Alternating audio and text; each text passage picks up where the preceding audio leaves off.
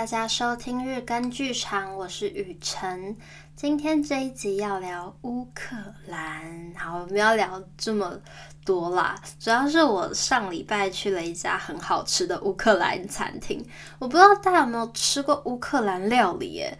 我在台湾从来没有吃过，所以我也不知道有没有。如果有听众知道在台湾哪里可以吃到乌克兰餐厅的话，拜托一定要告诉我。这一次在加拿大第一次吃到乌克兰料理，我真是超级惊艳，超好吃。在吃甜点的时候，staff 就来问说：“哎，你们觉得怎么样啊？是你们第一次尝试吗？”然后我就直接跟他说：“I'm super impressed，就是 sincerely，I'm super impressed。”想不到其他话语能够形容那个。哇哦哇哦哇哦哇哦的感觉，因为其实在这里你可以尝试到很多不一样的料理，什么波斯料理啊之类的。我也是很喜欢尝鲜的人，所以也试了很多。不过坦白说，并不是每种香味、香料或是那些咀嚼的感觉都会让我觉得这么的叹为观止。它连饮料的味道。呃，我们点了其中一种饮料，它很有点像是果菜汁，但又不全然是，然后非常的提神。它的提神不是喝咖啡那种，就是硬要把你的能量给顶起来那种，它是让你觉得世界都变得更新一点了的那种提神。因为乌克兰食物的特色就是他们保留了很多那种家庭制作食物的。感觉他们流行的是民间菜，不是那种什么宫廷菜。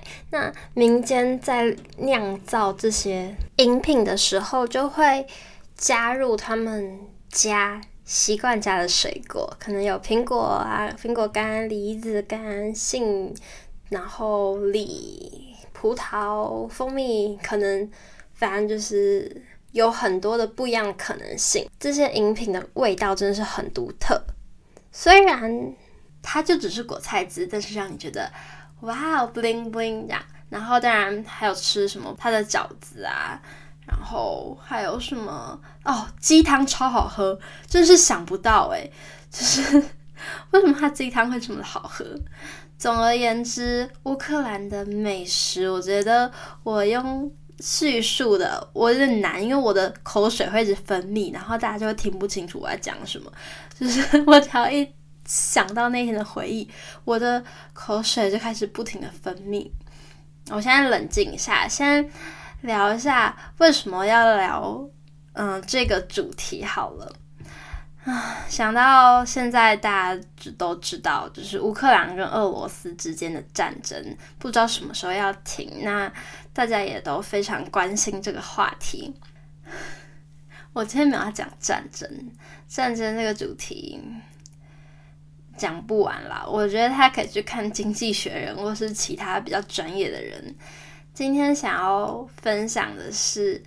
嗯，其中的剧作家，但在进入到剧作之家之前，我还是想跟大家分享一下，在这个非常痛苦、辛苦的时期，乌克兰的艺术家对于如何保存他们的艺术品做了非常多的努力，以及乌克兰的表演艺术者。他们如何透过表演艺术去让全世界看到乌克兰正在发生的事情，去让乌克兰人能够持续的保有希望？在前线的士兵，他们仍然阅读。为什么文学在这个时刻对他们那么重要？给予他们奋斗的原因？那还有那些在废墟里演奏的艺术家。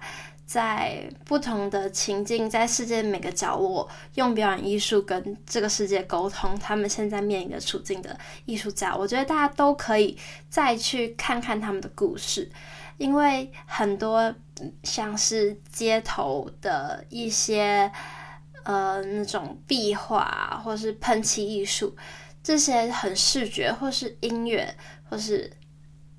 我觉得很难用我这个节目来跟大家分享，我没有办法去取得那些的版权或什么，但是很多很鼓舞人心的故事都很容易在网络上取得，大家可以去看一下乌克兰的艺术是这么的蓬勃，这么的扎根到很深很深。然后，如果你曾经去过那里旅游，你就会知道它的整个文化底蕴是非常的富有文学美学色彩的，包括非常。独特的一些民俗舞蹈、音乐等等，那他们在这个时刻如何去保有，并且持续的看见艺术的重要，是我觉得我今天在看这些资料的时候非常感动的。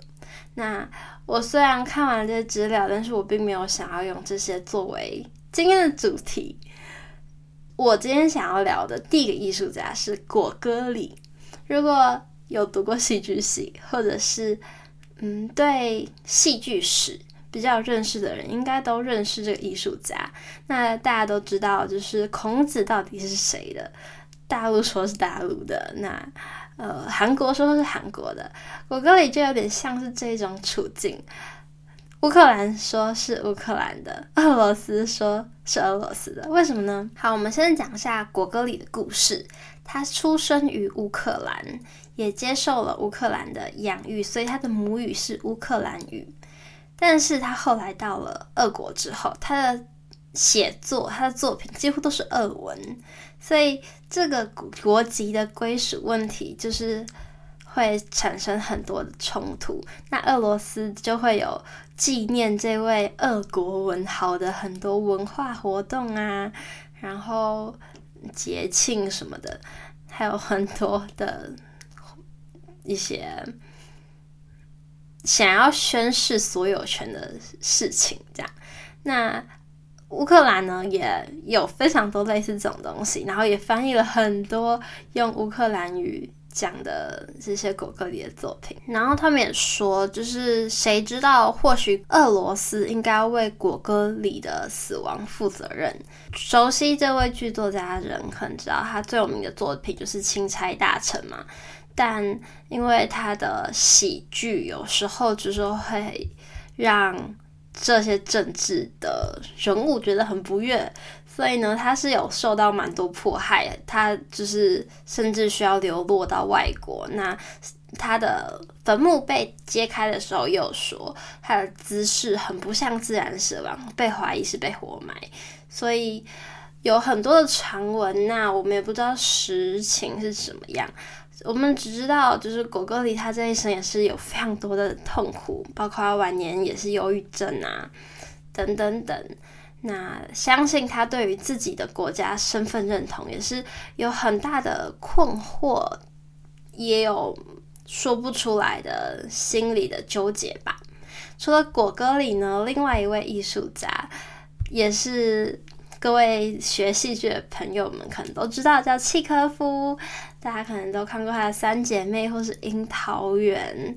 在写这两个作品著名的剧作的地方呢，是一座别墅。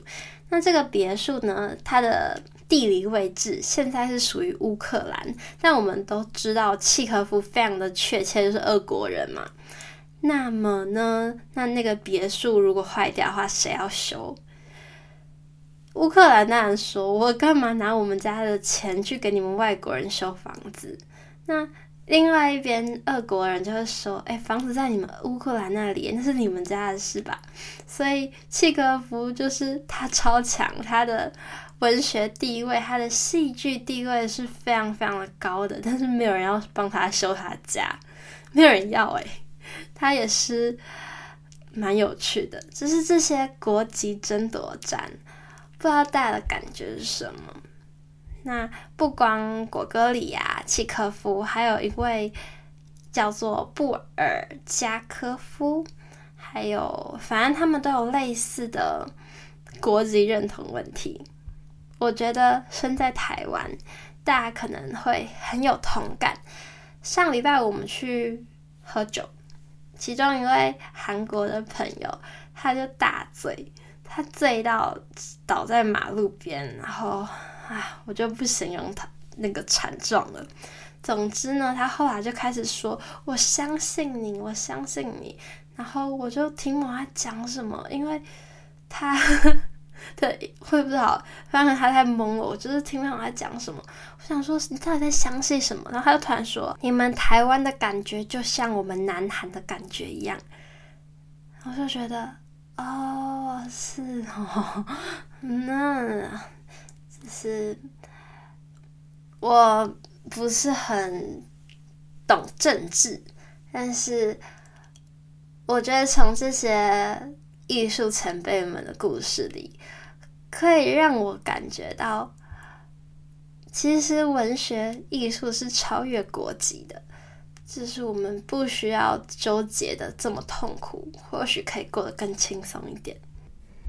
讲回我们刚刚聊到的国歌里，有一个朋友曾经问他说过：“你是俄罗斯人还是乌克兰人？”果戈里呢，他在他的回信里面说。我自己也不知道，我不会给任何一方更优越，双方的天性都是上帝的慷慨恩赐。我们知道，因为他妈是东正教徒，所以他后来也就是有很强烈的一个宗教的色彩，所以可能用词上比较宗教，但我们可以感受到，就是对，其实大家都是嗯平等的的这种感觉。让大家自己去想一下，你们听到他的回应之后有没有共鸣？好，不管大家对于身份认同这件事情的看法是如何，我觉得国歌里的一生也是非常戏剧性，留下了很多很棒的作品。那希望大家都能够。有机会去欣赏这些文豪们的作品，用作品去认识一个人。好，那还没有参加，让我帮你写一封明信片，从加拿大的一些艺术工作者或是跨国艺术工作者作品里面，把你的祝福寄给朋友或是你自己的朋友们，请赶快参加这个活动。嗯，我还没有寄出去。所以，在我回国之前，基本上能留言私讯给我的朋友们，我都希望能够帮助你们传递这个祝福。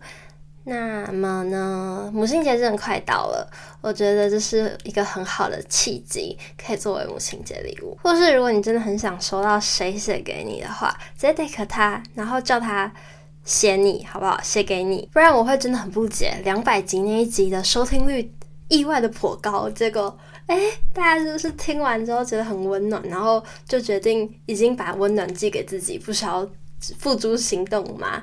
拜托，手摸到的东西还是非常有力量的。总而言之，把这个讯息分享出去，然后把我们节目分享给你的好朋友们，也欢迎多多的留言给我，看到的人会非常开心。虽然不一定每次都能够回复给你。回复你们留言，但是会开心一整个礼拜，所以留言分享还没有追踪的追踪，然后我们下一集会聊 Michelle Obama，我们下一集见，拜拜。